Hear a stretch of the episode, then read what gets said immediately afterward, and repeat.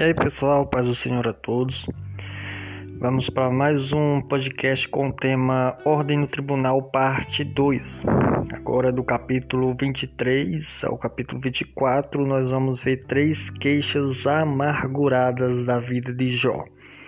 Em vez de argumentar com os amigos ou abrir mão de uma é, de sua integridade, cedendo aos apelos de Elifaz, Jó ignora-os ignora inteiramente e se dirige ao Senhor falando sobre ele. Jó deixou claro numa ocasião anterior que sua contenda não era com aqueles homens, mas sim com Deus, fato que ele enfatiza neste discurso.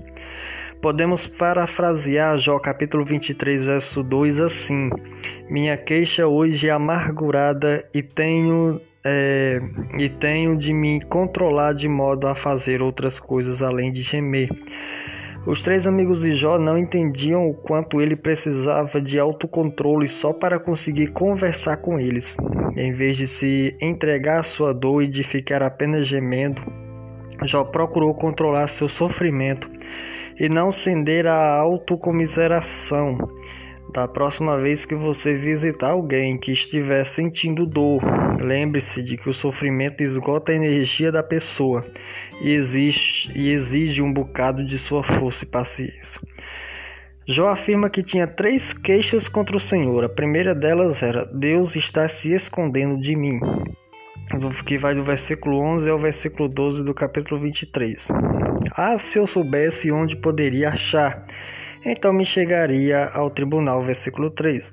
Essa foi mais uma súplica para se encontrar com Deus no tribunal e ter um julgamento justo. Jó estava preparado para apresentar sua causa e seus argumentos e deixar que Deus desse o veredicto. Estava certo de que, apesar do, é, do grande poder de Deus como legislador, sua causa venceria, pois ele era um homem reto. E Deus não condena os retos de coração. Ali o homem reto pleitearia com ele, e eu me livraria para sempre do meu juízo. Versículo 7. Porém, de que maneira o indivíduo encontra Deus?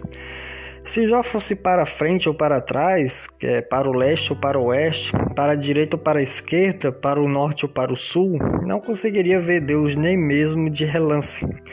Sem dúvida, Deus está presente em toda parte, conforme o Salmo 139, do verso 7 ao 11. Mas Jó desejava encontrar-se pessoalmente com ele. Tinha perguntas e lhe fazer, é, perguntas a lhe fazer e argumentos a lhe apresentar. Deus sabia onde Jó estava, na fornalha. Capítulo 23, verso 10.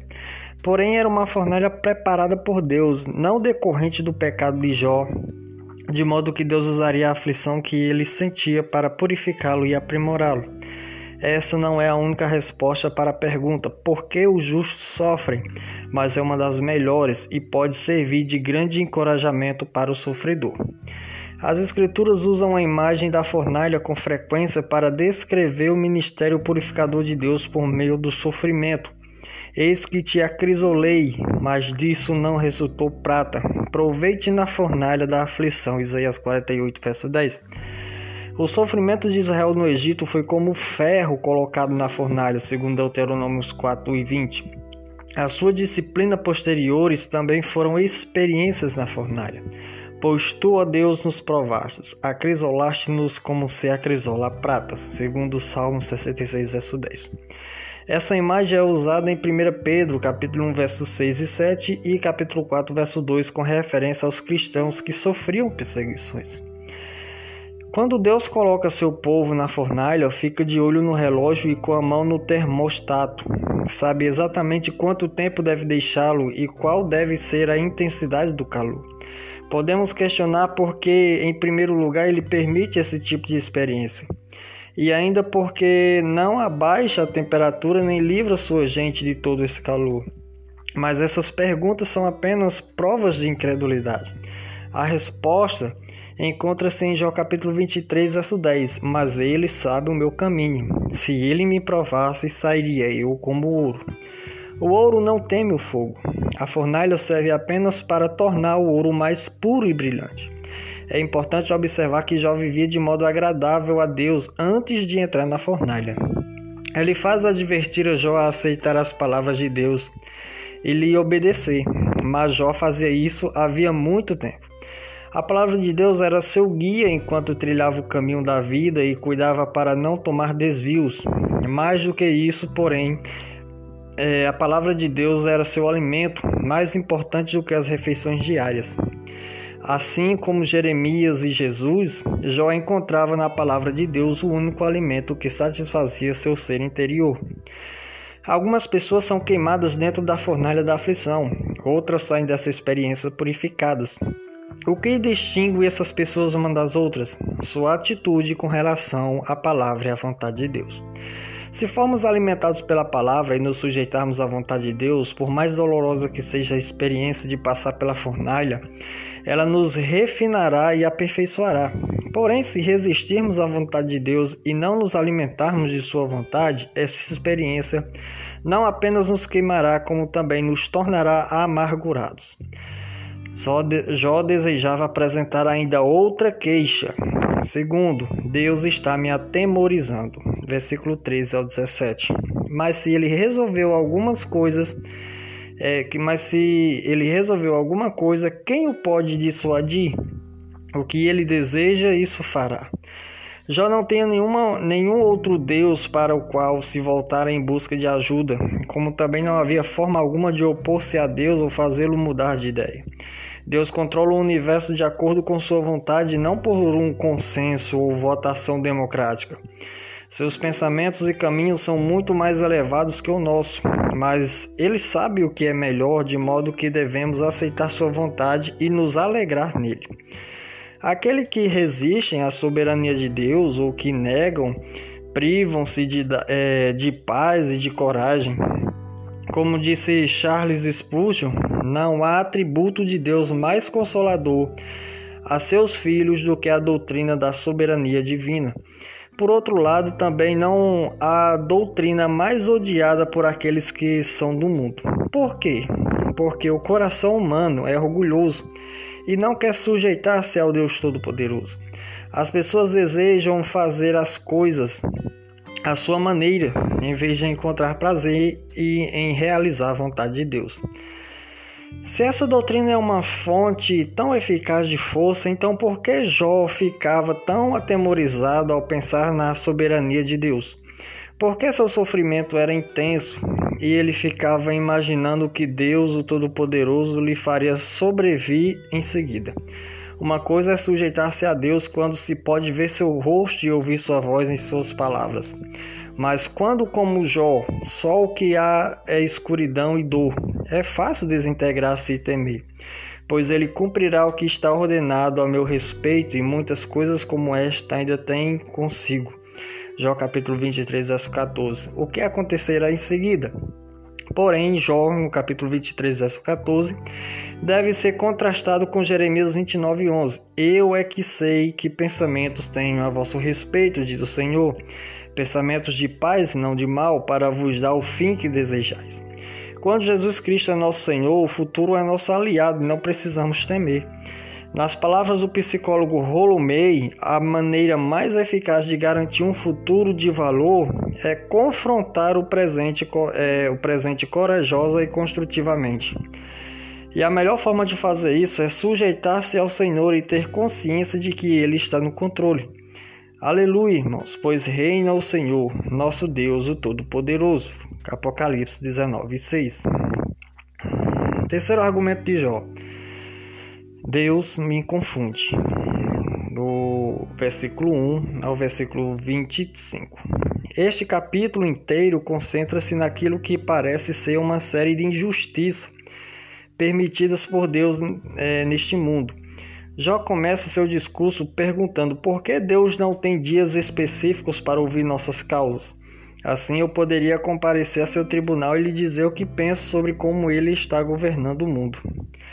Jó parte para a injustiça no campo, passando depois ao crime da cidade, e encerra seu discurso com uma imprecação contra os perversos. Se Deus não o julgasse, Jó o faria. Vamos lá, a injustiça no campo, versículo 1 ao versículo 11.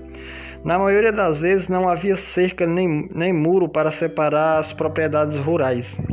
Cada família tinha seu pedaço de terra e as pessoas respeitavam os marcos de delimitação. É, Deus prometeu amaldiçoar aqueles que movessem esses marcos e se apropriassem das terras dos outros, segundo Deuteronômio 27, 17. Mas era isso que os perversos faziam. No entanto, não paravam por aí. Tomavam posse não apenas das terras, mas também dos animais que nelas pastavam. Apropriavam-se de rebanhos, jumentos e bois de viúvas e órfãos e deixavam destituídos essas pessoas mais vulneráveis. Jó capítulo 24, versos 5 a 11 apresenta uma das descrições mais vívidas da Bíblia na situação terrível dos pobres. Pode-se vê-los vagando em busca de alimentos como animais selvagens no deserto versículos 5 e 6. Morrendo de frio por não terem o que vestir, versículo 7. Encharcados pela chuva por não terem onde morar, versículo 8. Chorando, pois seus filhos lhe foram arrancados de seus braços até pagarem suas dívidas, verso 9. E forçados a trabalhar para os ricos sem ter permissão de comer qualquer alimento que colhessem, verso 10 e 11. Até mesmo os bois podem comer os grãos que estão debulhando. Então Jó diz aos seus amigos: Se Deus julga os perversos, por que não julgou aqueles que trataram os pobres com tanta injustiça e crueldade? Segundo, os crimes na cidade. Jó começa com, é, do versículo 12 ao 17, Jó começa com os assassinatos. Ouve o, os gemidos dos feridos e vê a morte dos inocentes. Nos Estados Unidos, cerca de 60 pessoas são assassinadas por dia, num total de 22 mil pessoas por ano.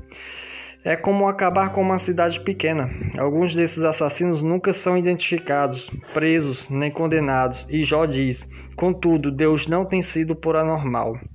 Verso 12. Jó nunca havia assassinado ninguém, e no entanto seus amigos afirmavam que ele sofria o julgamento de Deus. No versículo 15 já fala dos pecados sexuais que, sem dúvida, correm solto em algumas partes da nossa cidade, é, do nosso país. O adultério e o estuprador esperam pela escuridão, a fim de, de esgueirar-se para fora de suas casas e saciar seus desejos. O ladrão que rouba é, as casas também espera pelo cair da noite, versículo 16 17. Há crimes por toda parte na cidade de Jó, e Deus parece indiferente. Terceira opção, uma imprecação contra os perversos, versículo 18 ao 25. Essa passagem pode ser interpretada como uma descrição, dizendo o que acontecerá aos perversos, ou como uma acusação pública ou imprecação contra eles a meu ver, se refere à maldição que o próprio Jó profere contra os perversos que parecem escapar do julgamento. Sua maldição pode ser resumida da seguinte maneira: que os perversos desapareçam como a espuma do mar ou a neve que derrete com o calor do sol. Versículo 18 e 19. Que sejam esquecidos por todos, até mesmo por suas próprias mães, enquanto apodrecem na cova. Versículo 20 que suas esposas sejam estéreis e não lhe deem herdeiros algum, verso 21. Que sua ilusão de segurança e sucesso desapareça rapidamente ao serem derrubados e ceifados como trigo na colheita, verso 22 e 24. Se não é assim, quem me desmentirá e anulará as minhas razões, verso 25. Ou seja, se aquilo que eu disse não é verdade, então provem que estou errado, algo que jamais conseguiriam fazer. É admirável que Jó tenha visto não apenas as próprias necessidades, mas também as dificuldades de outros e expressado uma ira santa contra o pecado e a injustiça. Com muita frequência, o sofrimento pessoal nos torna egoístas e até mesmo cegos para as necessidades dos outros. Mas Jó se preocupava que Deus ajudasse a outros que sofriam. Seus três amigos tratavam o problema do sofrimento de modo excessivamente filosófico e Jó tentou fazê-lo enxergar além das questões é, no plano racional para é, vislumbrar os sofredores como pessoas. Jesus teve esse mesmo problema com o advogado judeu que quis falar sobre é, o bom relacionamento com o próximo, sem, no entanto, descobrir quem era seu próximo ou tentar ajudá-lo. Lucas capítulo 10, verso 25 ao 37.